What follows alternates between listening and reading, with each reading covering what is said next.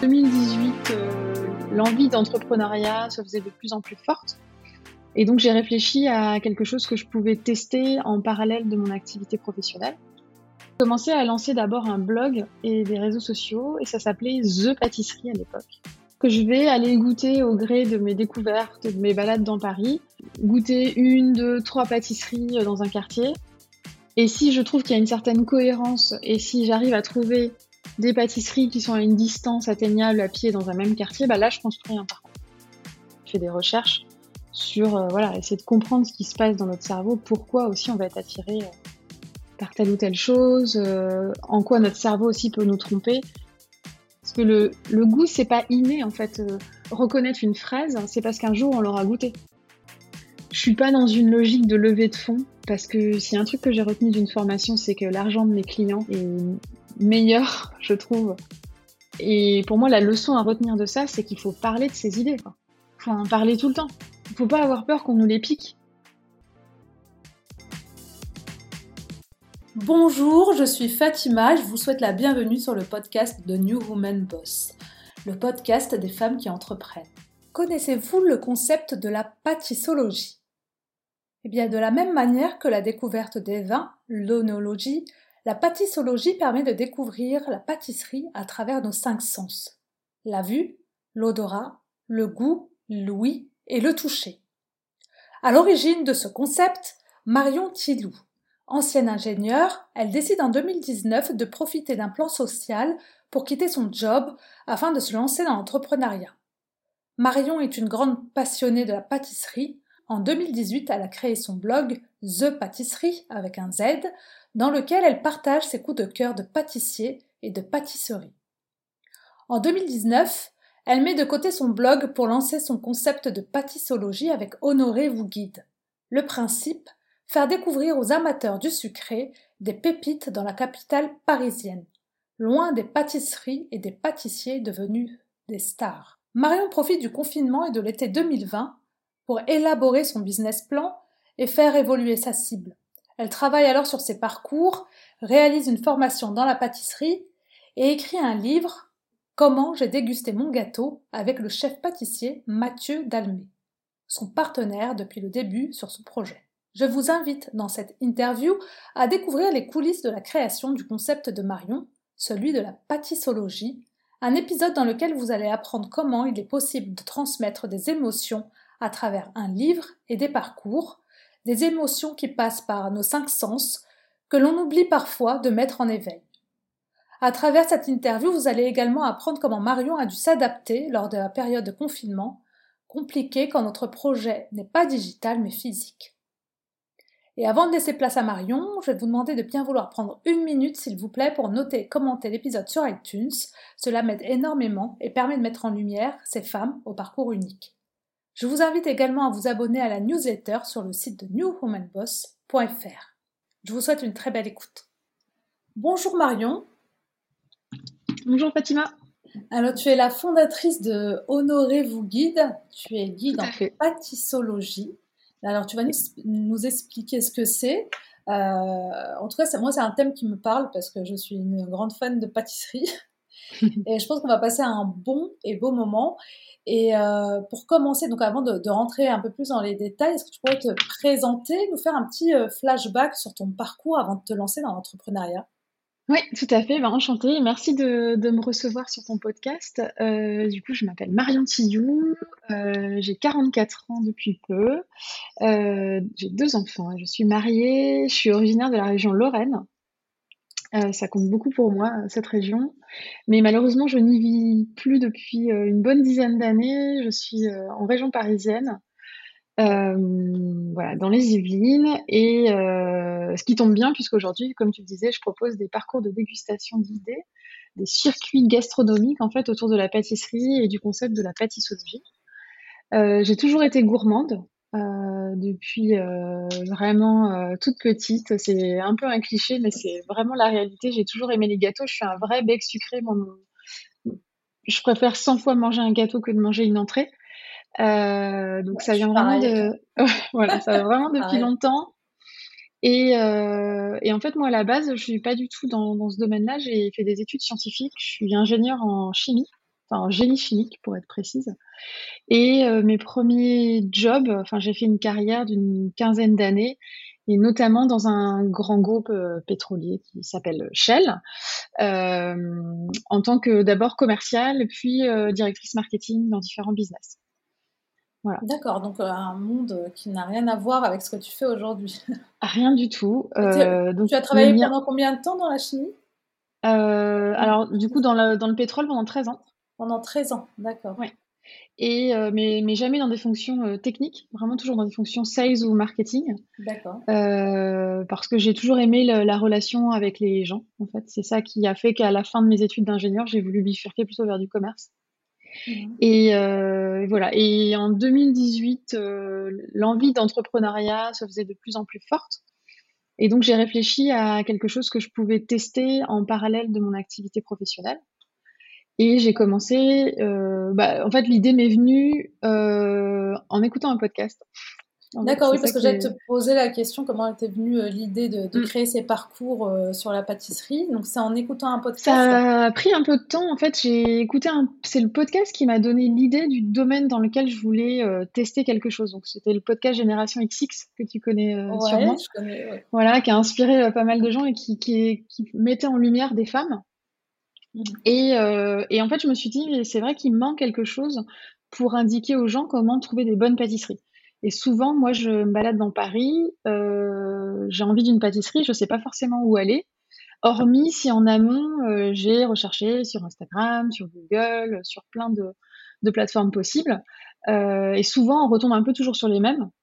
Alors que dans chaque quartier, il y a de très bonnes euh, pâtisseries qui sont pas forcément euh, sous les feux de la rampe, qui se passent pas à la télé, qui sont pas euh, fans de réseaux sociaux, donc qui n'animent pas tout ça.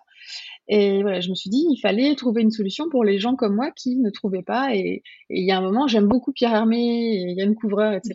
Mais il y en a plein d'autres. Et je bah trouvais ça vraiment dommage. Mmh. Donc voilà, j'ai commencé à lancer d'abord un blog et des réseaux sociaux, et ça s'appelait The Pâtisserie à l'époque avec un Z. le blog existe toujours, thepâtisserie.fr, mais il n'y a plus grand-chose dessus. Oui, je suis tombée dessus, euh, j'ai vu. voilà. et on tombe encore dessus, donc euh, il y a encore un petit peu de trafic sur ce site. Euh, et en fait, je racontais ce que j'avais goûté, ce que j'avais aimé, et voilà. Et en 2019, j'ai été dans une énième réorganisation au sein de l'entreprise. Et là, j'avais déjà fait, un, on va dire, 50% du chemin dans ma tête de partir. J'ai vu beaucoup de mes collègues partir avec des plans sociaux, etc., dans de bonnes conditions. Et je me suis dit, ben voilà, quand on m'a indiqué ce changement, j'ai levé la main pour partir. Et voilà. Donc, tu avais déjà en tête l'envie euh, de, partir, de, mmh. faire autre chose, mais euh, déjà dans l'entrepreneuriat, oui. Mais tu savais pas encore quoi, et puis tu l'as découvert à travers le podcast. Et, euh, Exactement. Ouais. En parallèle du boulot, donc tu as lancé le blog. Oui, voilà de avril 2018, enfin à partir d'avril 2018, j'ai lancé The Pâtisserie sur Instagram, sur Facebook et le blog. Et ensuite, c'est devenu Honorez-vous guide. Mais ça, c'est arrivé du coup, bah, en juillet 2019, j'ai pris la décision de partir. Euh, ça prend toujours un peu de temps dans les grandes sociétés, quand c'est un plan social, etc. Il y a beaucoup de consultations, euh, il y a beaucoup d'administratifs en fait. Mm-hmm. Et véritablement, je suis partie le 31 mars 2020. Et donc, euh, ah tu sais ce qui s'est passé entre oui. les deux. ouais. Donc oui, c'est sûr. Bah, on, va revenir là-dessus parce mm. qu'effectivement, ça, là, il a fallu s'adapter hein, à ça. Mm. tu, tu, disais que tu étais une grande passionnée de pâtisserie. Ça te vient d'où cette passion? En fait, euh, moi, j'ai vécu quelques années chez mes grands-parents et ma grand-mère, c'est pas une grande pâtissière, mais elle faisait des trucs que j'aimais bien. Elle faisait des, gâteaux. Même mes, deux grands-mères, en fait, faisaient des trucs ultra simples, mais j'aimais, assez faire ça avec elles et euh, goûter la pâte crue. Et, euh, j'ai toujours aimé, du coup, déguster les gâteaux. Donc ça, ça vient indirectement de, de ça, quoi, d'avoir un petit peu traîné avec elle. C'est pas quelqu'un qui faisait énormément de, de gâteaux, des trucs hyper perfectionnés, mais mais ça revenait souvent et et dans, le, dans son jardin il y avait un mirabellier, donc c'était à Metz. Et du coup, voilà, la tarte à la mirabelle, c'est vraiment le truc qui, qui me relie à ce, on va dire, ce démarrage. finalement, si je dois vraiment chercher l'origine, ça doit venir de là. D'accord, des souvenirs d'enfance qui ont mm. remonté et du coup, euh, Du coup, ça t'a, ça t'a donné aussi l'envie après de, de partir vers cette voie-là, quoi. Ça t'a aidé quelque part. Ouais, ouais. Et puis, finalement, en grandissant, j'ai toujours aimé faire des gâteaux, amener des gâteaux, tester des choses. Et naturellement, j'allais vers, tiens, je vais faire un, un nouveau type de gâteau. Et jamais je me suis dit, tiens, je vais faire un, un nouveau type de blanquette. typiquement. Donc, euh, j'allais vraiment vers le sucre, toujours. Je bois pas de vin, euh, je bois pas trop d'alcool, euh, mais du coup, ma dose de sucre, elle est, elle est plus du côté solide, on va dire. D'accord. Et tu fais beaucoup de pâtisserie toi-même?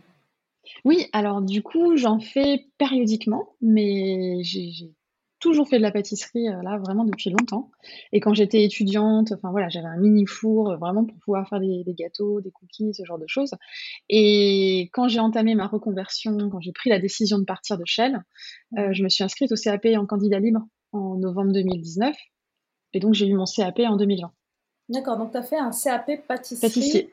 Ouais. pâtissier, pardon, du coup. Est-ce que mm. c'était complémentaire pour toi par rapport au parcours que tu voulais proposer? C'était indispensable de passer par là?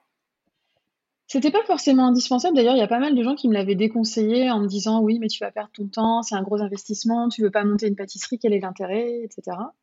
Euh, mais moi, j'en avais très envie euh, pour avoir un peu de, enfin, avoir de la légitimité vis-à-vis des pâtissiers avec lesquels je discute, savoir de quoi je parle. Euh, et en fait, ce qui a vraiment déclenché, c'est que 2019, c'était la dernière année des inscriptions pour le candidat, les candidats libres sans stage obligatoire. Et à partir de la promo du coup 2021, avant de s'inscrire au, CAP, il fallait, prétendre avoir fait deux stages de cette semaine.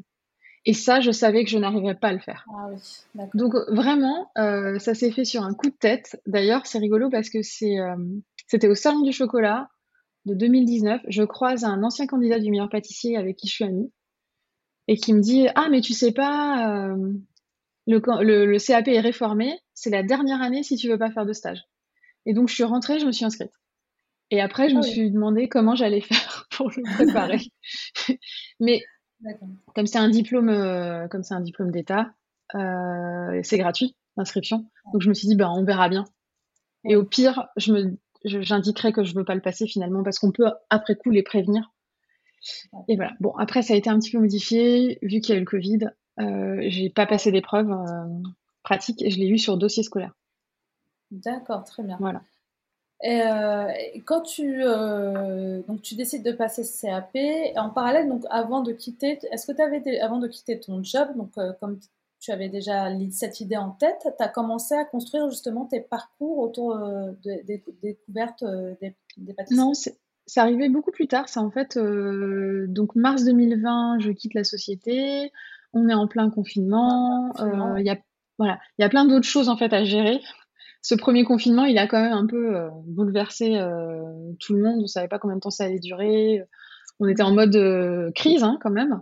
donc il y a eu un espèce de moment de flottement où je travaillais, j'appelais des gens, mais c'était pas structuré. Et en juin 2020, on s'est vraiment structuré avec mes associés, qui sont des associés euh, plus de type euh, conseiller qu'associés. Ils sont pas opérationnels. Hein. Je, suis toute seule avec des stagiaires et des apprentis, mais, mais eux sont pas opérationnels dans la société.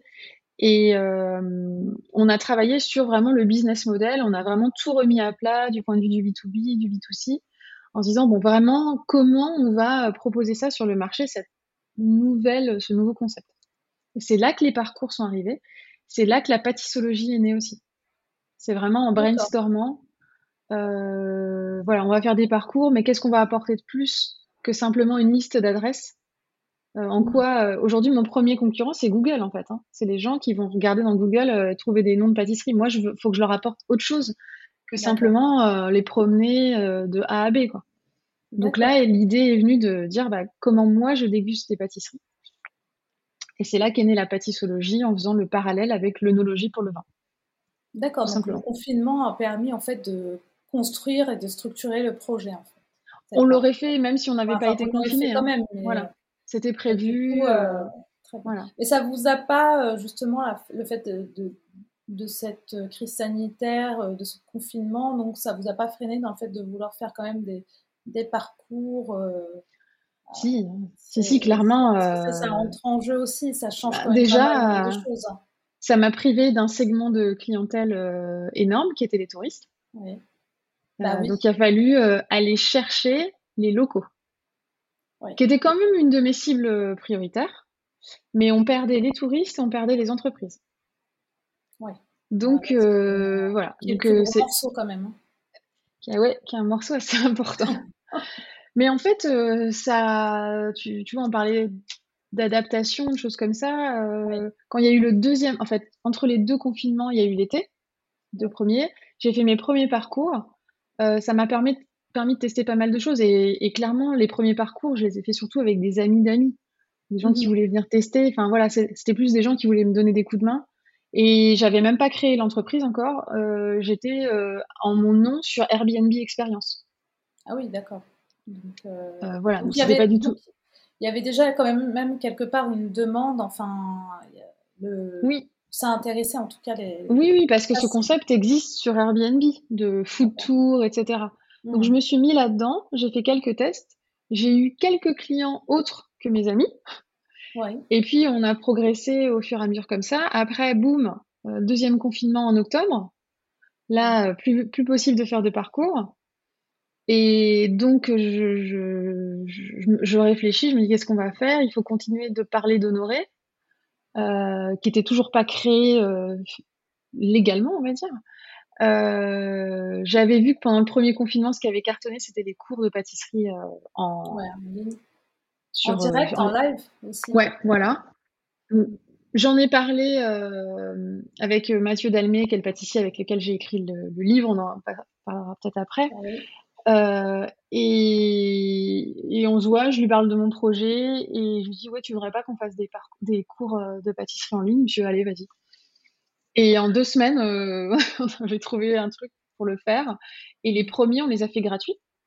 C'est-à-dire que voilà, on a eu une soixantaine de personnes qui se sont connectées pour apprendre à faire un marbré. Et puis moi, je venais euh, avec euh, ma petite euh, webcam et mon téléphone. C'était vraiment de la bidouille. Et puis après, on s'est un petit peu organisé. On a commencé à faire payer les, les cours. ça a tenu jusqu'on va dire juillet 2021. Ouais. Euh, non, même, euh, pardon, décembre 2021. Et puis après, c'est pas mon cœur de métier. C'était vraiment une façon de faire connaître euh, la société. Il y a des gens qui font ça de manière très professionnelle. ça prenait beaucoup de temps, c'était pas du tout rentable. Donc on a dit bon, pour le moment, on arrête. Mais par contre, on se ferme pas la porte sur des ateliers, des, des, Moi, je fais des ateliers de dégustation déjà, ça c'est ça c'est fait, et peut-être des cours en présentiel parce qu'on s'est aussi rendu compte que les gens, euh, bah, après deux ans derrière leur écran, ouais, ils avaient, bah, envie, de contact de nouveau. Hmm. Voilà. Donc, c'était euh, voilà, c'était un moment euh, un peu particulier, donc il fallait effectivement continuer et pas, comme tu dis, donc faire connaître l'entreprise. C'était l'occasion de d'en faire parler en fait. Voilà, puis rien lâcher. Et pendant ce deuxième confinement, c'est là aussi que j'ai eu l'idée du livre, du coup. Aussi en écoutant un podcast. D'accord. Euh, ben, avant de parler du livre, du coup, je voulais savoir un peu justement comment tu, comment vous, parce que vous étiez plusieurs à travailler euh, sur, sur le parcours, comment vous les concevez du coup les parcours, comment vous les avez imaginés? Alors ça, c'est vraiment moi qui les conçois, euh, et ça ne part, ça ne part jamais du lieu, ça part toujours des pâtisseries. C'est-à-dire que je vais aller goûter au gré de mes découvertes, de mes balades dans Paris je vais euh, goûter une, deux, trois pâtisseries euh, dans un quartier. Et si je trouve qu'il y a une certaine cohérence et si j'arrive à trouver des pâtisseries qui sont à une distance atteignable à pied dans un même quartier, bah là, je construis un parcours. Et en plus, il en faut quand même plus que trois. Généralement, j'ai un, un, set de 5-6 adresses par quartier parce qu'il y a les différences de... Enfin, il y a les problèmes d'horaire, euh, d'ouverture, de voilà, il faut qu'il y ait une variété pour que je puisse mettre trois étapes dans mes parcours.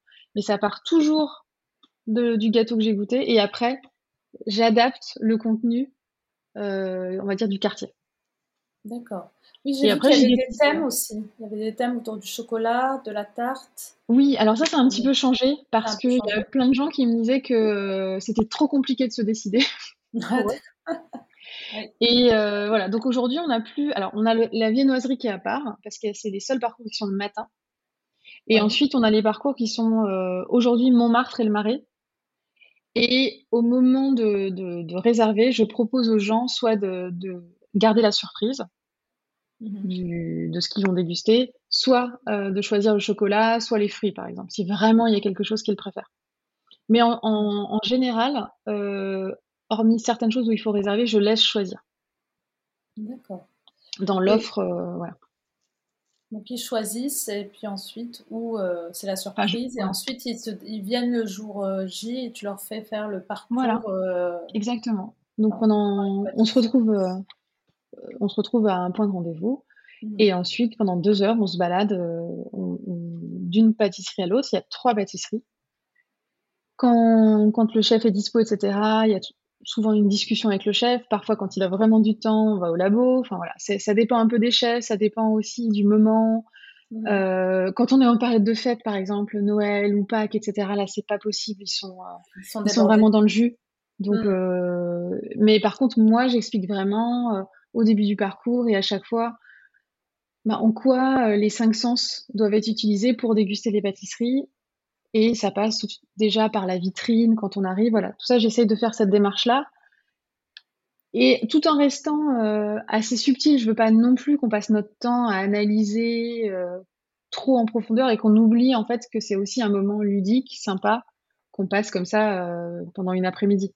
Voilà, c'est la balance. Et puis j'adapte aussi en fonction des gens il y a des gens qui sont très techniques, qui me posent plein de questions. Oui, mais qu'est-ce que vous pensez de la tarte comme ci, comme ça?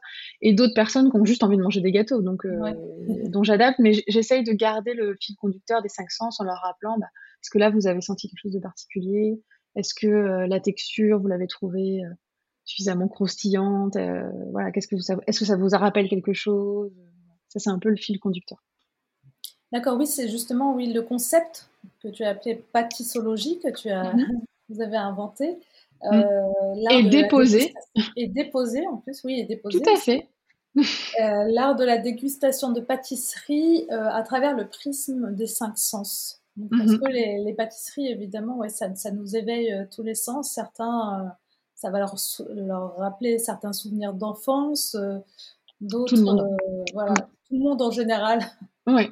Ouais, tout le monde. Et puis l'exemple numéro un, c'est Marcel Proust, hein, sa fameuse Madeleine, euh, qui va lui rappeler énormément de, de sensations. Euh, tout le monde a un souvenir d'enfance, et ce qui est rigolo, c'est que c'est rarement la vue qui va nous rappeler. C'est au moment où on le goûte, c'est l'odeur, euh, mmh. c'est la texture qui vont rappeler des choses.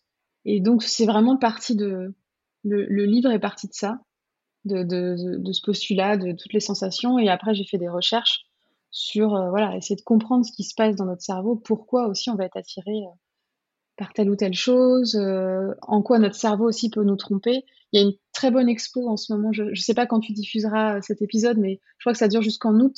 Il y a l'exposition Banquet à la Cité des Sciences à Paris, qui vraiment permet de, s'amuser avec ça. Et, et voilà, si demain je te fais goûter une madeleine rose ou rouge, il y a de fortes chances que ton cerveau te trompe et te dise que c'est une madeleine à la framboise, à la fraise, alors que j'aurais mis un tout autre ingrédient à l'intérieur.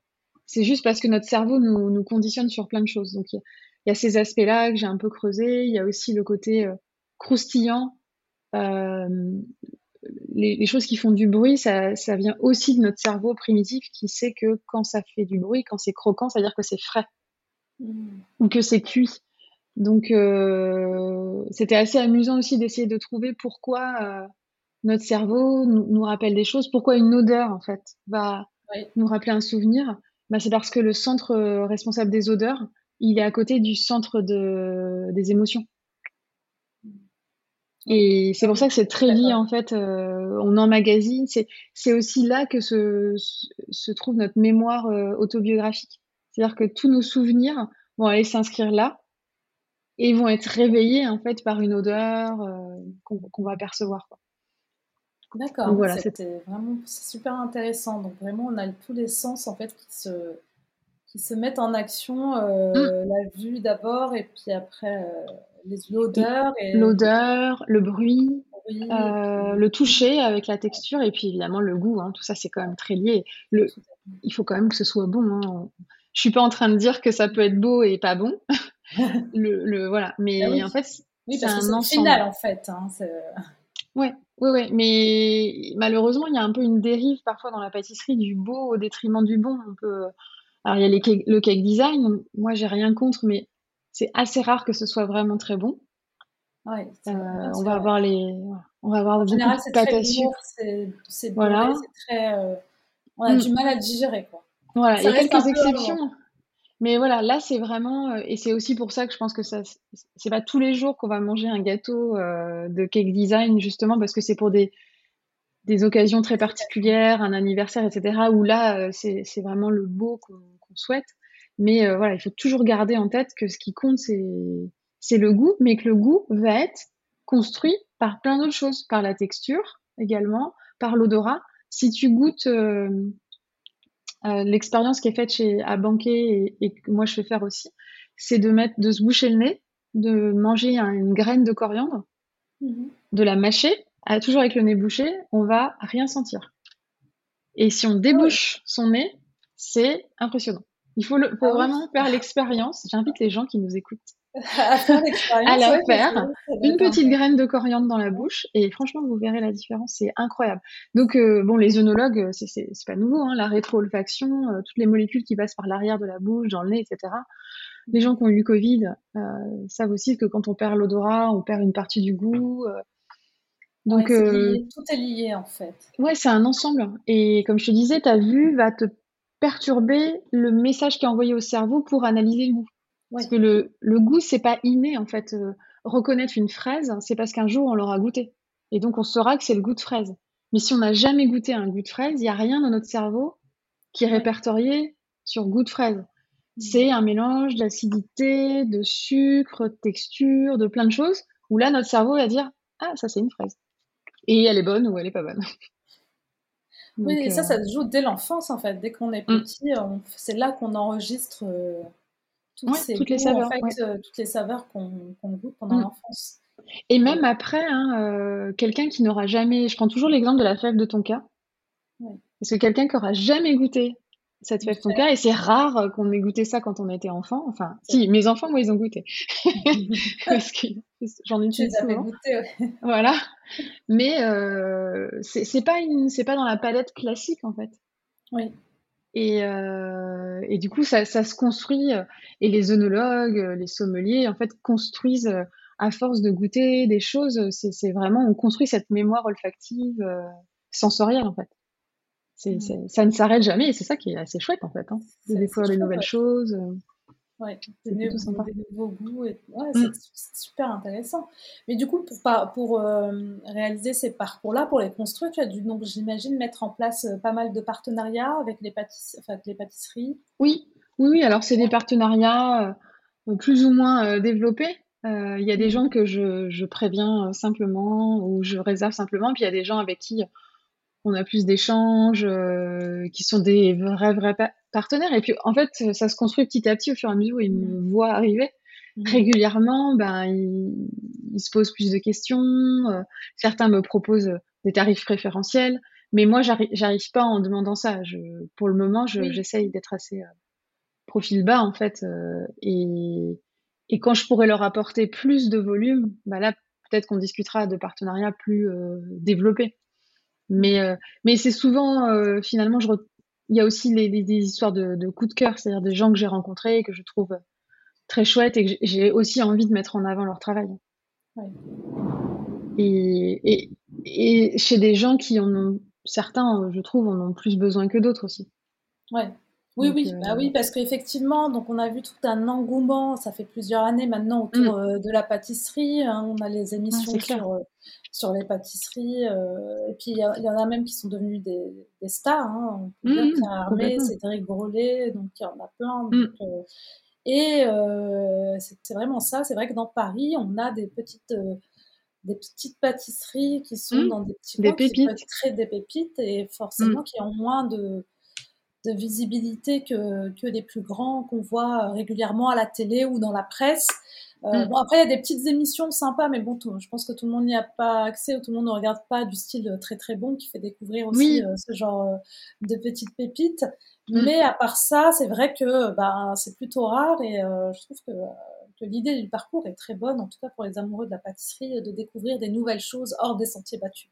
Oui, ouais, c'est un peu le, le but. Et c'est vrai qu'il y a bien souvent, il y a des gens qui me disent, mais jamais on serait venu là tout seul en fait. Hein, euh, ça les fait sortir, même des Parisiens. Hein, euh, on, commence le parcours de Montmartre dans le 18e, dans un quartier qui est pas forcément ultra touristique, et euh, on va dans une, une petite boulangerie que j'aime, enfin boulangerie-pâtisserie qui s'appelle la boulangerie du Square que j'aime beaucoup. Ou ouais, c'est des gens qui sont passionnés.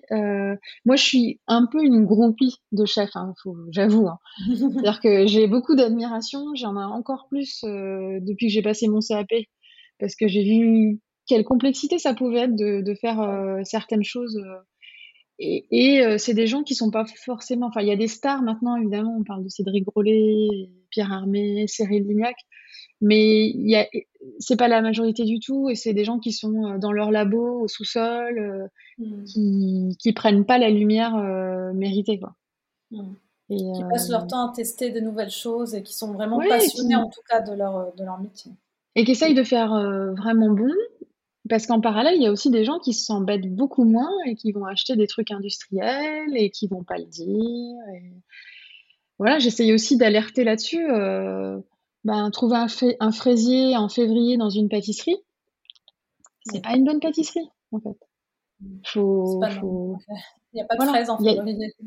Ben non, voilà, les fraises, c'est là, c'est en mai, en juin.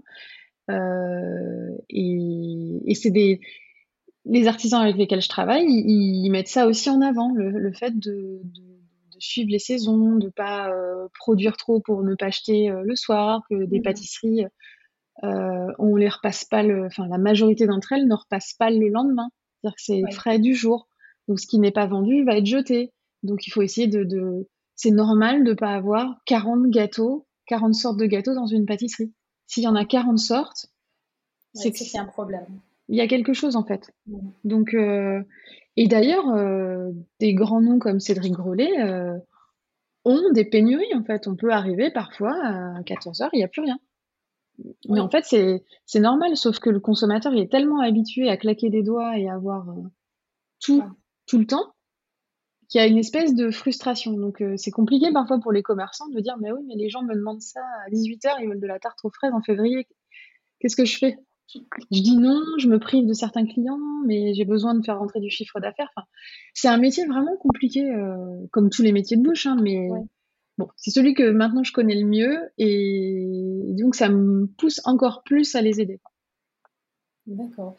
Et euh, comment justement, quand on parlait aussi de partenariat, j'imagine qu'il y a aussi des partenariats pour te faire connaître, pour faire euh, connaître les tours, les, guides. Mm-hmm les parcours pardon, que tu proposes. Alors, euh, comment tu t'y es pris euh, là-dessus? Alors, il y a les réseaux sociaux, que ça, je gère euh, seule. mais en fait, je pense que la, bonne décision que j'ai prise, c'était en juillet de l'année dernière de me faire accompagner par une attachée de presse. D'accord, oui.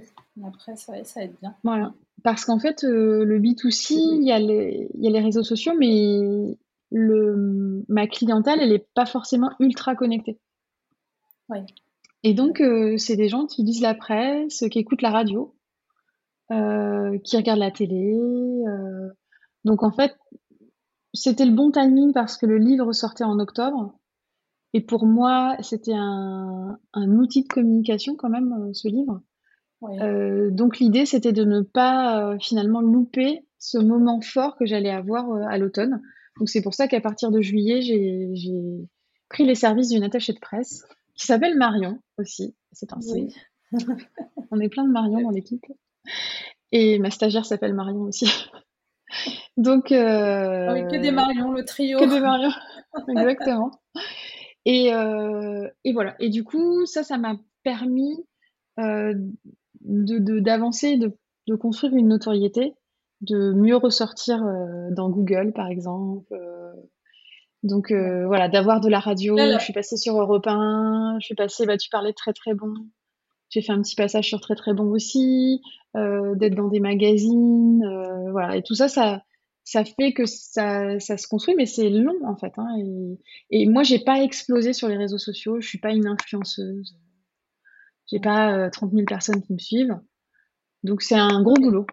Non, mais comme tu dis aussi, ouais, c'est quelque chose aussi. Euh, c'est là aussi, c'est là où est ta clientèle, c'est-à-dire euh, qu'elle est plutôt télévision, presse, radio. Donc effectivement, la presse, c'était quelque chose d'indispensable dans, dans, ton, dans ton plan de communication. Exactement. Et la radio, euh, le fait de passer sur Europe 1 m'a amené énormément de business.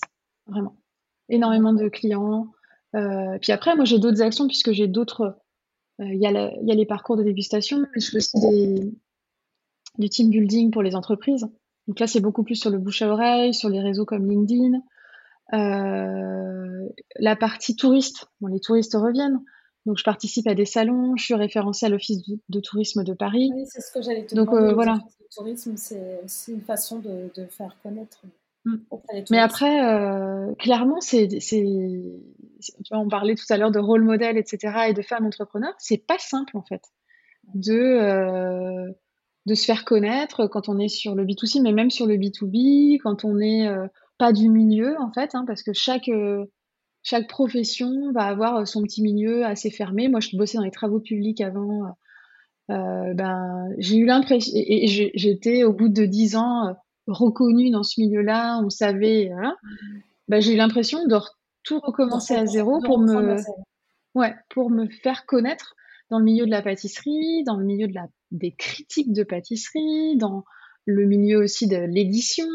Euh, on a l'impression, en fait, ouais, vraiment de, de repartir.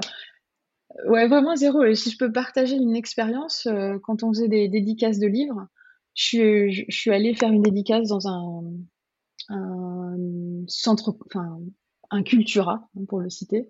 Mmh. Euh, et là, grand moment de solitude, mais moi, je suis personne, en fait, personne me connaît. Tu vois? Et bah, tu, pendant une demi-heure, tu es là à attendre, il n'y a personne. Euh, là, c'est là, tu manges vraiment, tu retournes à zéro. Et à un moment, je dis bon, bah, c'est pas possible. Donc, euh, je suis pas restée sur euh, ma chaise. je me suis mis dans le rayon pâtisserie avec mon livre et j'ai mmh. interpellé les gens. Dit, vous ah connaissez la pâtissologie hein. Et j'étais quand même fière de moi. J'ai vendu sept livres en deux heures. Ah bah, c'est bien, en fait. T'as vendu ton propre livre. Ah bah là, j'étais en mode dans l'action, en fait.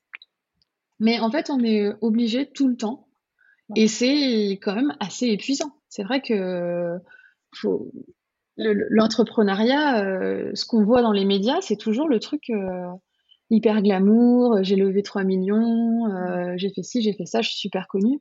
Mais en fait, pour une personne, une femme qui arrive à faire ça, et heureusement il y en a de plus en plus, mais c'est pas, pas énorme, c'est toujours pas la majorité. Il y en a plein aussi qui galèrent dans leur coin à se faire connaître.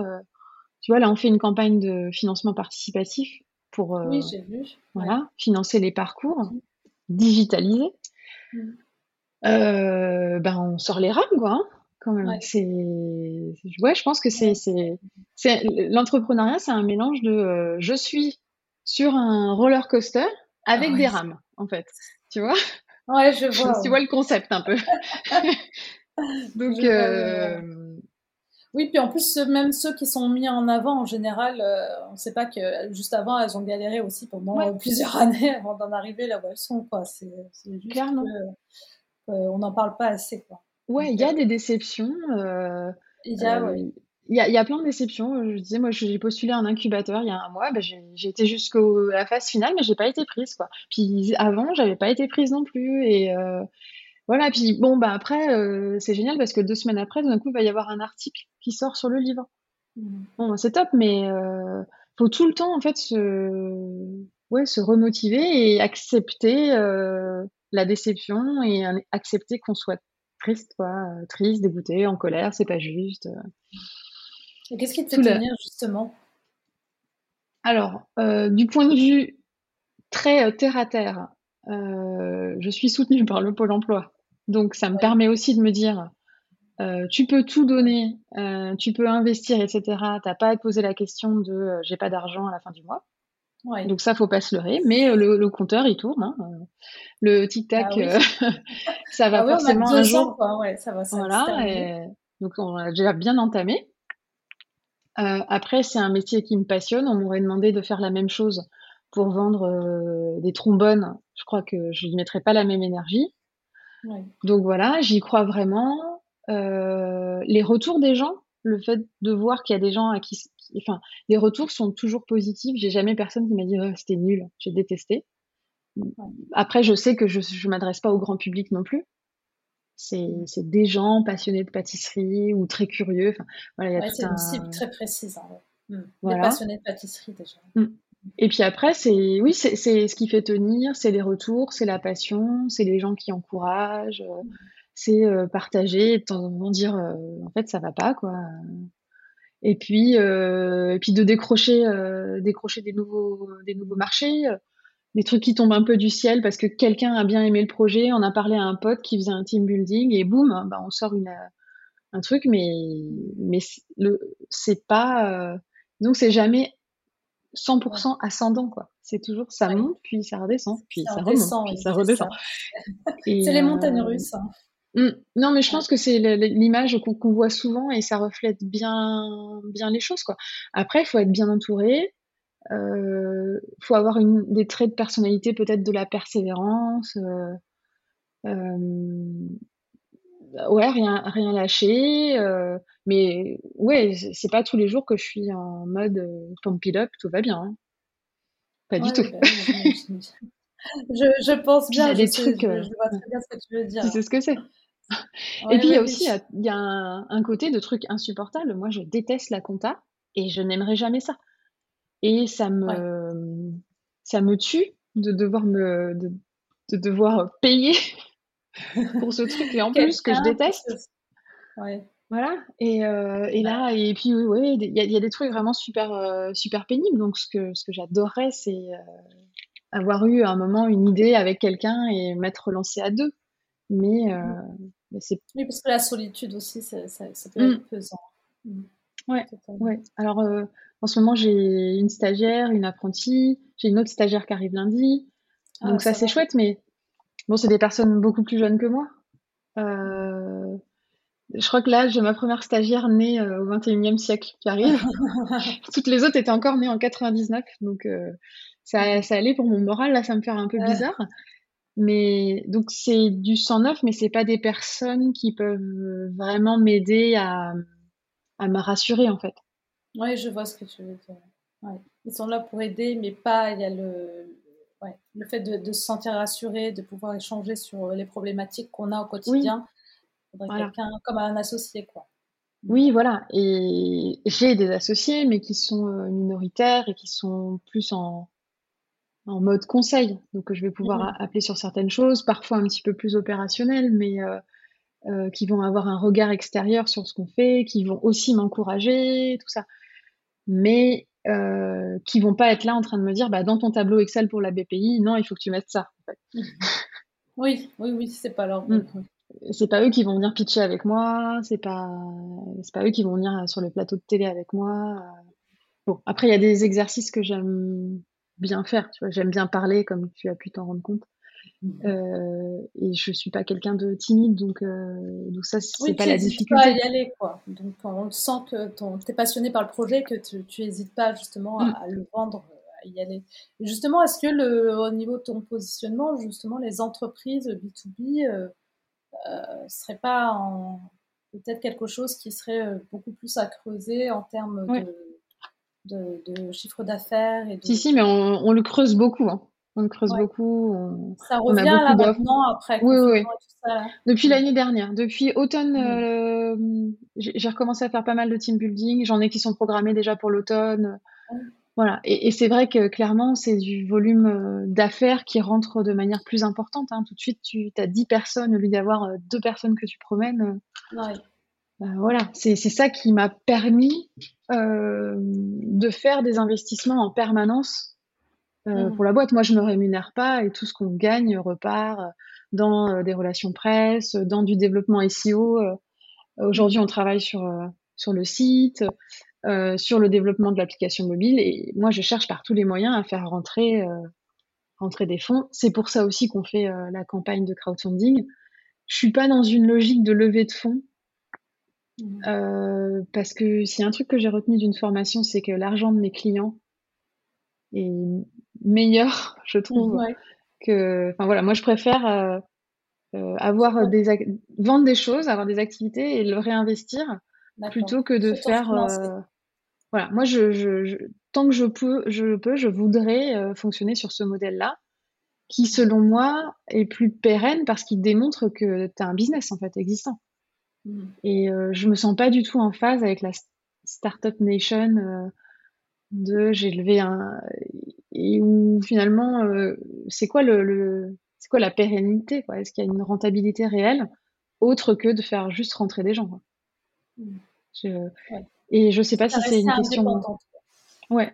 Totalement. je sais pas si c'est une question d'âge ou quoi. Euh, mais je me sens pas du tout en phase avec cette, espèce de microcosme en ce moment de, de, de start-up. Euh. Bon, déjà parce que je suis pas spécialement dans la tech. Oui. Enfin, même pas du tout. Euh, Et là, on développe une application mobile. Euh, donc, ça va me mettre un pied dans la tech. Mais la finalité, elle est pas tech, elle est expérientielle, en fait. Mmh pas du tout dans le domaine, donc c'est encore autre mm. chose. Et ouais, je comprends très bien l'envie de, rester indépendante plutôt que s'auto-financer. Ben, ouais, je, pense que c'est plus sain en fait, hein, quand même. Ouais. ouais, oui, ça reste sain, c'est sûr. C'est mm. au moins dans quoi on, on met notre argent et euh, mm. enfin c'est le nôtre quoi. C'est quelque chose qui a été gagné, qu'on réinvestit, c'est pas celui d'investisseur extérieur. Ou à, moins que ce soit euh, effectivement des, des, gens qui s'investissent vraiment, mais pas que financièrement, c'est-à-dire qu'ils viennent s'associer euh, opérationnellement à 100%. Et là, là c'est différent. Mais là, ça, ça c'est un, un, mariage, quoi. oui, carrément, c'est autre chose. Donc, euh, c'est compliqué quand même. Justement, tu parlais juste, pour revenir rapidement sur le livre, tu as écrit le livre Comment j'ai dégusté mon gâteau mmh. avec le chef Mathieu Dalmier. Donc ça, c'est un livre que tu as écrit donc, pendant le confinement. Est-ce que tu peux nous en dire quelques mots? C'était, C'est aussi une façon en fait, de faire connaître l'activité. C'est mmh. pour ça que tu l'as écrit. Oui, en fait, euh, c'est vraiment, euh, bah, je te dis, euh, encore un podcast. Cette fois-ci, j'étais en train de courir dans mon kilomètre autorisé pendant le deuxième confinement. Et, j'ai écouté un podcast sur Victoire Lou, qui est une, autrice journaliste qui a écrit un livre qui s'appelle, je crois que ça s'appelle À la maison, qui était un recueil de, recettes de chefs confinés. Et euh, voilà, elle expliquait comment elle s'était auto-éditée et, et j'avais trouvé ça hyper intéressant. Et je suis rentrée et j'ai dit à mon mari, euh, qui est aussi un de mes associés, euh, je devrais écrire un livre sur la pâtissologie pour faire connaître la pâtissologie en fait, parce que quand tu écris un, un, livre, ça te légitime en fait, ça prouve que tu as quand même rassembler euh, les, les, les, savoirs dont tu parles dans un endroit, c'est quand même un gros boulot. Ça apporte quelque chose, quoi. Et il me fait bah oui, mais bon, comment tu vas faire ça? Je dis bah je sais pas, je vais m'auto-éditer. J'en sais rien. Et il se trouve qu'on connaît quelqu'un qui travaille dans l'édition et, et à qui j'ai parlé de mon projet, mais je n'avais aucune idée de ce qu'elle faisait vraiment dans l'édition.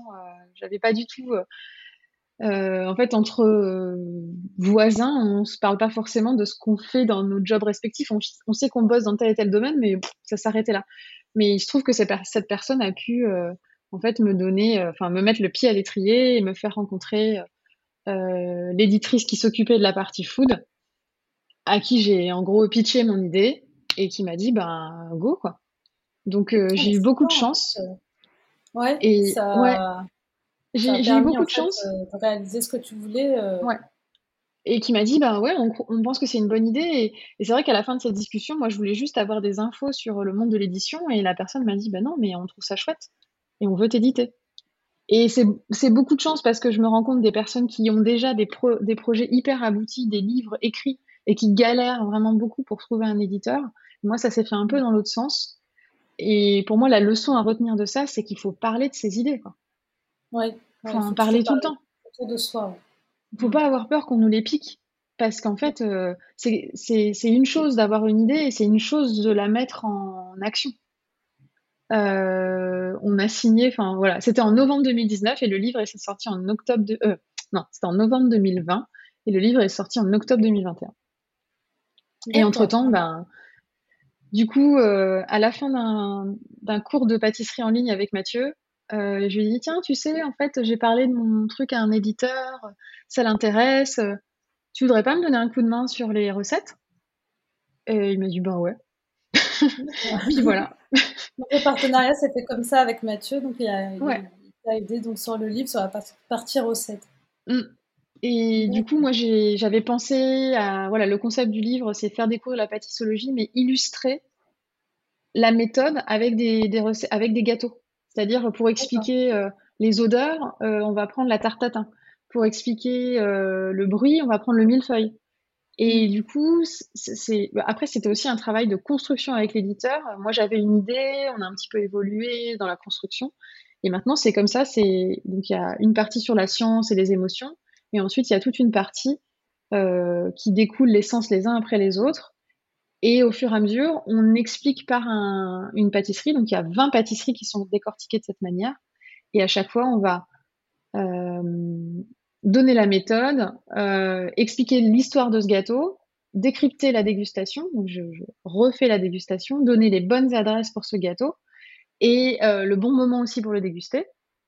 Il y a un référentiel de dégustation qui est à chaque fois décliné pour chacune de ces recettes et il y a la recette de Mathieu. Donc euh, on trouve en fait, ça reprend le concept de le Saint-Honoré. C'est ça, ça reprend le concept de pâtissologie autour des sens des cinq sens. Exactement. À la base, euh, moi, je voulais l'appeler Précis de pâtissologie, ce livre, mais euh, c'était peut-être un petit peu compliqué, donc euh, on l'a revu. Et puis, qu'est-ce que... et du coup, ça a été aussi un, un, travail d'équipe, puisque il y a un photographe, David Japy, qui a, qui, a, fait les photos de... des gâteaux de Mathieu. Et ce sont tous de vrais gâteaux qu'on a mangés, hein, c'est pas du faux. je les ai tous mangés. Tout à fait. Euh, il y a une styliste culinaire, Garlone Bardel, qui, euh, qui a apporté aussi. On voulait vraiment que le gâteau, euh, les produits soient au centre, donc il n'y a pas de vaisselle, il n'y a pas de, de, choses pour détourner l'attention. C'est vraiment le produit à l'état brut, enfin le gâteau qui est le centre de tout. et également une illustratrice, Cécile Wang, que j'avais repérée en 2018 sur Instagram. Et voilà, c'est elle qui a fait les, les, illustrations des parties où on parle de la pâtissologie. Et euh, voilà, donc c'est un, un, livre un peu particulier euh, parce que c'est pas un livre de cuisine, enfin c'est pas un livre de pâtisserie, c'est pas juste un livre de dégustation, c'est un peu hybride. Euh, c'est hybride, oui. Mm. C'est intéressant parce qu'on y retrouve toute la partie sur les sens et en même mm. temps la manière dont on doit déguster un, gâteau après une fois avoir fait la recette. Exactement. Oui, parce qu'il y a des, pour moi, il y a des gâteaux qui, par exemple, un Paris-Brest, pour moi, c'est pas un gâteau de fin de repas. Parce qu'il faut avoir faim pour manger un Paris-Brest. Parce que c'est quand même un peu lourd, hein, faut, enfin, ou gourmand, comme certains disent, pour pas dire gras, etc. Et donc, si on veut vraiment l'apprécier, il faut pas avoir l'estomac plein. Quoi. Mm. Donc, euh, moi, je dis, un Paris-Brest, c'est un tea time. C'est installé confortablement, euh, voilà. Et euh, par contre, un croissant, oui, ça se mange dans la rue et ça se mange pas avec une fourchette et un couteau. Donc euh, après c'est bon, c'est toujours mon opinion hein, que, que j'exprime comme ça, mais j'ai l'impression qu'il y a pas mal de gens quand même qui se sont retrouvés là-dedans et qui j'ai régulièrement des retours sur les réseaux sociaux de gens qui m'ont dit ah on, a bien aimé ce côté euh, sensation, euh, voilà, c'est un livre original.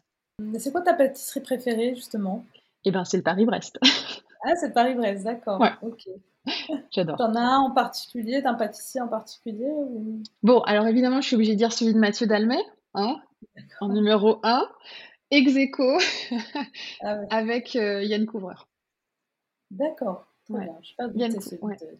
J'avais goûté celui de Philippe Conteccini, que j'avais adoré à l'époque quand il était à la pâtisserie des rêves. Bon, c'est un très bon choix, mais on le retrouve plus celui-ci parce que la pâtisserie des rêves n'existe plus. Et euh, mais il a vraiment redoré le blason du Paris-Brest, Philippe ah, complètement. Parce que j'étais vraiment désuet. Euh, voilà. Et là, avec l'insert euh, praliné, voilà. Moi, j'adore le praliné. J'en fais moi-même plein de, avec plein de types de fruits secs. J'adore ça. Et l'insert praliné, c'est ce qui fait tout. Et dans celui de Diane Couvreur, il y a un insert praliné très croustillant. Ça apporte beaucoup de texture. c'est vraiment mon, un, voilà, mon préféré ex je fais attention à ce que je dis. Mais voilà. Et, du coup, dans la recette de Mathieu, on a beaucoup insisté sur la texture parce qu'il est dans le chapitre sur le toucher.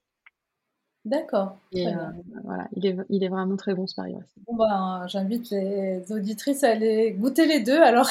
Ouais, il ouvre Celui de en... Mathieu, de Yann. Voilà. Il ouvre en septembre, euh, avenue de Clichy dans le 17e. Donc, euh, on peut donner rendez-vous à toutes les, les gourmandes et elles peuvent déjà réserver leur pâtisserie parce que c'est une de mes contreparties de, du financement participatif. C'est mon instant publicité. oui, bah oui, parce que tu es en pleine campagne, j'ai vu euh, mm. crowdfunding. Donc pour, euh, pour faire plus de parcours, c'est ça, et des parcours digitalisés. Donc qu'est-ce que ça veut dire des parcours digitalisés? Eh ben, ça veut dire qu'au lieu d'être avec moi pour faire un parcours, les gens euh, pourront en fait commander à travers, euh, enfin sur euh, l'ordinateur, et ensuite ils arriveront sur une interface qui leur permettra de choisir quel parcours ils veulent faire, mmh. quelle durée, quel type de gâteau, et les gâteaux seront précommandés, réservés pour eux, et ensuite en autonomie, ils, ils auront un créneau pour commencer leur parcours, mais en autonomie, ils pourront faire le parcours guidé par le téléphone, au lieu de m'avoir moi avec eux ils m'auront moi dans le téléphone. Et D'accord, c'est l'application en fait que, Exactement. Voilà, mais c'est pas une application qui se téléchargera sur Apple Store, etc. Ce sera lié directement avec leur commande. Euh, parce que bon, installer une application, c'est toujours un peu pénible pour les consommateurs, surtout quand on ne fait pas ça tous les jours. Donc, euh, donc l'idée, c'est après, mais vraiment d'avoir une expérience digitale avec des vidéos, avec des explications de ce qu'on va manger mais de le faire en autonomie, un peu à son rythme, parce qu'il y a des gens qui n'ont pas envie de passer deux heures avec moi, en fait. Ils vont se dire, elle est vraiment saoulante. et non, on veut notre tranquillité. Plein de choses sur la pâtisserie, donc ils sont toujours contents d'en savoir plus. Hein. D'ailleurs, tu peux euh, nous rappeler le tarif C'est combien justement un parcours euh, Alors, un parcours en physique, aujourd'hui, c'est à partir de 50 euros par personne quand on est dans un groupe.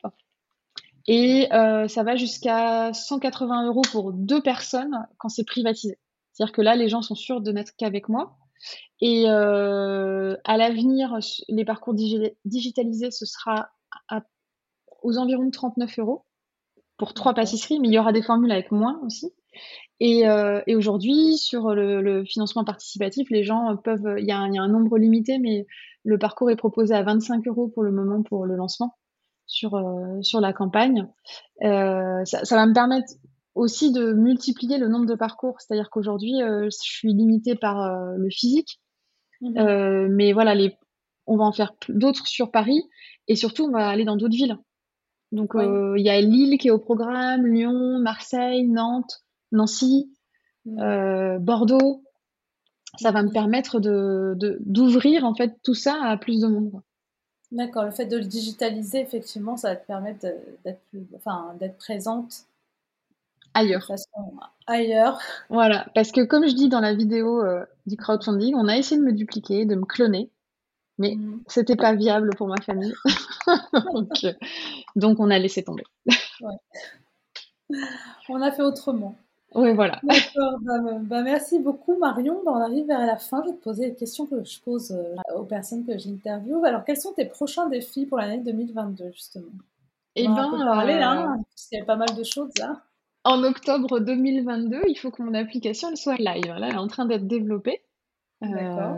Euh, ça, arrive vite, hein Ouais, ouais, mais on a déjà bien avancé. Donc euh, voilà.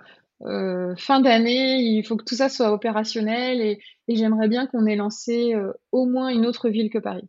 Donc je me, je, me, fixe en tête Lille parce que je sais exactement quel parcours je pourrais faire et qu'en plus, je, je suis pas du tout du Nord, mais je trouve que cette ville est incroyable et que les gens sont tellement sympas. Euh, que ce serait génial d'avoir ça là-bas. Donc, euh, voilà, puis, euh, puis d'avoir plus de chiffres d'affaires qu'en 2021. un autre défi. D'accord, bon, on te le souhaite. Hein. Est-ce que tu peux nous citer une femme dans le paysage entrepreneurial qui t'inspire? Alors, de ce côté-là, je suis un peu midinette. Il y a quelqu'un que j'aime beaucoup depuis longtemps, c'est Mathilde Lacombe, ah qui est pas du tout dans le même domaine, hein, qui est dans la beauté. Mais c'est quelqu'un que je suis euh, depuis qu'elle a son blog La vie en blonde, qui n'existe plus. Elle avait même pas d'enfant à l'époque. Et euh, ça fait très midinette parce que c'est des trucs de beauté, euh, maquillage et tout. Mais je la trouve très inspirante. bon, parfois, elle a un côté très parfait qui me rend jalouse et des fois, je me dis, j'adore la détester en fait. Mais je trouve que elle en fait pas trop. elle, elle, quand même le chemin. Elle a su changer de voie. Elle a une vision de l'entrepreneuriat et aussi elle, elle a l'air d'avoir vraiment un nez et un goût très sûr pour, pour les choses qui vont marcher. Et voilà, il y avait Jolie Box au début, le succès des box maintenant, voilà, on, le connaît. Là, elle est sur le, la partie euh, complément alimentaire, beauté et donc ouais, j'ai voilà M skincare et je suis une cliente de la première heure. Euh, voilà, bon des fois je me dis elle est trop parfaite, mais euh, mais je la trouve inspirante quand même. Oui, elle est très inspirante. J'aime beaucoup son parcours aussi, le fait de, mm. repartir à zéro après avoir mm. déjà créé une boîte qui a un, un succès.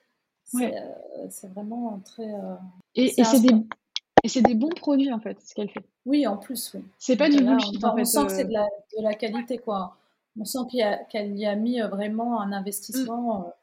Euh, en termes de qualité, parce qu'elle-même souffrait de problèmes de peau, donc elle avait cette exigence au moins de, se soigner mm. elle et de, partager en tout cas avec les autres femmes.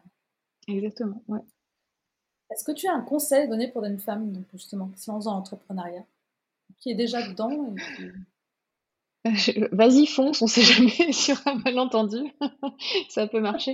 Euh, non, non, plus sérieusement, euh, un conseil, euh, bah, d'être bien entouré. D'être bien entouré. Et oui, et d'être bien entouré et de parler de son idée, en fait. De pas faire de secret. Mmh. En fait, il y a beaucoup de choses qui marchent par le réseau, par quelqu'un qui va penser à quelque chose, on parle de son idée.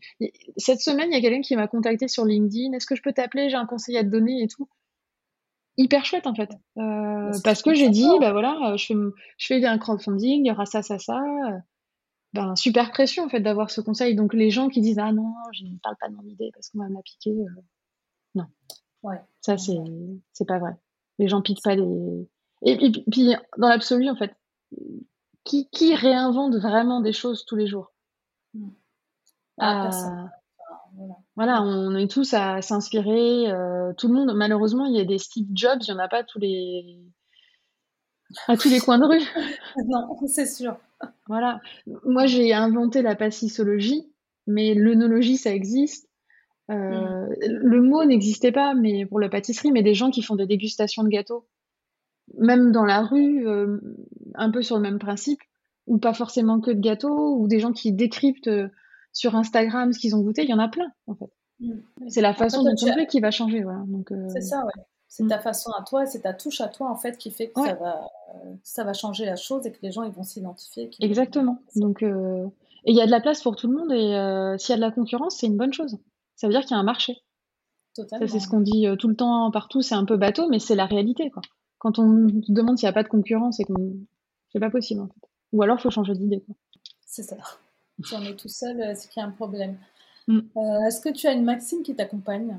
Hmm, Il y a une phrase que j'aime bien, mais c'est pas vraiment ça qui m'accompagne, mais euh, c'est Émile Zatopek, le, coureur à pied, parce que je fais de la course à pied. Enfin, j'en faisais plus avant, mais qui disait si tu veux courir, cours un kilomètre, et si tu veux changer ta vie, cours un marathon. Et pour avoir vécu ça, je peux dire que ça change la vie, effectivement. Et ça change complètement le mental. Et il y a beaucoup de choses, beaucoup de parallèles qu'on peut faire entre l'entrepreneuriat et le marathon. Parce que oui. Sport, même en général, oui, c'est ça. Voilà, il faut se former, il faut s'entraîner, il faut euh, remettre beaucoup de choses en question. Il faut euh, savoir se lever le pied quand il faut euh, ralentir. Mmh. il faut se soigner de temps en temps. c'est un sport individuel mais très communautaire parce qu'on n'est jamais tout seul sur une course. Et moi, je l'ai, vécu plein de fois, des moments, des coups de mou, où un gars que je connais pas sort de nulle part et me dit allez, non, on finit ensemble et tout. Donc, euh, et puis voilà, faut tenir la distance, quoi. Donc, c'est, vraiment ça, c'est vraiment un parallèle avec le, mm. sportif, euh, mm. mentalement. oui, et ça change euh, vraiment les choses. Est-ce que tu as un livre, podcast ou documentaire que tu recommandes souvent? Alors, un livre que je recommande beaucoup en ce moment, parce qu'on n'en a pas du tout parlé, mais je suis très féministe et je, je l'affirme, mon féminisme engagé. à mon échelle, hein, je suis pas dans une asso ou quoi, mais je fais en sorte que, que les choses évoluent à, mon échelle. Et donc le livre de Lorraine Bastide s'appelle Présente. Ah euh, je le trouve très bien. Euh, il est très dur. Hmm. Je spoilerai pas la fin, mais il est très dur. Euh, c'est la réalité des chiffres. Il y a des choses qu'on peut pas nier. C'est sur la présence des femmes dans la société. Et quand j'avais fini ce livre, j'avais envie de descendre dans la rue avec une pancarte et d'aller défiler. donc ouais, à mettre dans plein de mains. il y a un autre livre que j'ai acheté il y a pas longtemps qui s'appelle Feminist in Progress, qui est une BD. Et je pense que c'est à mettre très tôt dans les, dans les mains des ados. Et pas que des filles, en fait. Pour les sensibiliser, bah oui, justement. Ouais. Si on veut que ça ah. progresse, euh, il faut justement sensibiliser beaucoup aussi les garçons. Ah oui, c'est vraiment une question. Euh, c'est pas juste un problème de femmes. Hein. Non, non, pas du tout. la place des femmes dans la société. Donc, euh, donc voilà, donc c'est la petite touche de féminisme pour finir, euh, à l'heure où on a une première, une première ministre. Ça, ça avance, mais euh, il faut que tout le monde continue à, à se battre. Exactement. Euh, bah merci beaucoup Marion. Si on veut t'écrire, ça se passe où? Alors, on peut m'écrire sur, bah, directement sur marion.honorezvousguide.fr, ça c'est mon mail. sinon, sur les réseaux sociaux, Instagram c'est honorezvousguide, euh, sur LinkedIn. Euh, ben voilà, c'est LinkedIn, Facebook, c'est déjà pas mal. Allez voir mon site web honorezvousguide.fr. Et puis, ben, en ce moment, ben, voilà, je sais pas quand, quand tu diffuseras, mais peut-être que la campagne de crowdfunding sera encore, euh, sera encore active. donc, euh, je mettrai le lien dans, le, dans le descriptif. on finira euh, mi-juin, fin juin, donc je pense. Donc euh, voilà, tout est important d'en parler. la moindre contribution, euh, genre même 5 euros, c'est c'est important. Donc euh, donc voilà, là c'est là-dessus le focus en ce moment. Se soutenir. Ouais. voilà, exactement. Bah, je te remercie en tout cas de, de tes questions, c'était hyper intéressant. Ça fait toujours un, une espèce de remise à zéro quand on rappelle son parcours, etc. On se dit ah oui finalement bah, on a fait, pas mal de choses. En fait. On se rend compte à ce moment-là que ben, on a parcouru quand même euh, pas mal euh, mmh. de chemin en fait et euh, kilomètres et on a fait des choses. Hein. Ouais, et on a tendance en tant que en tant que femme, on a tendance souvent à oublier tout ce qu'on a fait et à se dire ah oui mais il faut que je fasse encore plus de ça, j'ai pas fait et tout. Mais c'est vrai qu'il faut prendre le temps de, justement de, de mmh. fêter ces petites victoires à chaque fois sur, sur cette longue route qui est qui monte et qui descend, on va dire. Mm, exactement. Donc, il ne faut pas oublier euh, tout, le, tout ce qui a marqué sur le kilométrage, hein, comme dans la voiture. C'est ça. Et il y a plein de choses. Euh, et ouais, c'est pas, c'est pas quelque chose qu'on a tendance à faire naturellement. Donc, euh, c'est bien de se poser de temps en temps comme ça avec toi. C'était vraiment très sympa en tout cas. Bah, merci beaucoup. Je te laisse le mot de la fin. Le mot de la fin, ben, oser. Oser, oser être indépendante. Euh, le plus possible, ouais. Mm. N'hésitez pas. Ok, bah, merci beaucoup Marion. Je t'en prie, merci Fatima et plein de bonnes choses pour la suite aussi pour ton podcast. Merci, merci. Vous êtes encore là? Ne partez pas. Si vous avez écouté l'épisode jusqu'au bout, c'est que l'interview vous a forcément plu. Sachez, en tant qu'auditeur, que vous avez un rôle important à jouer.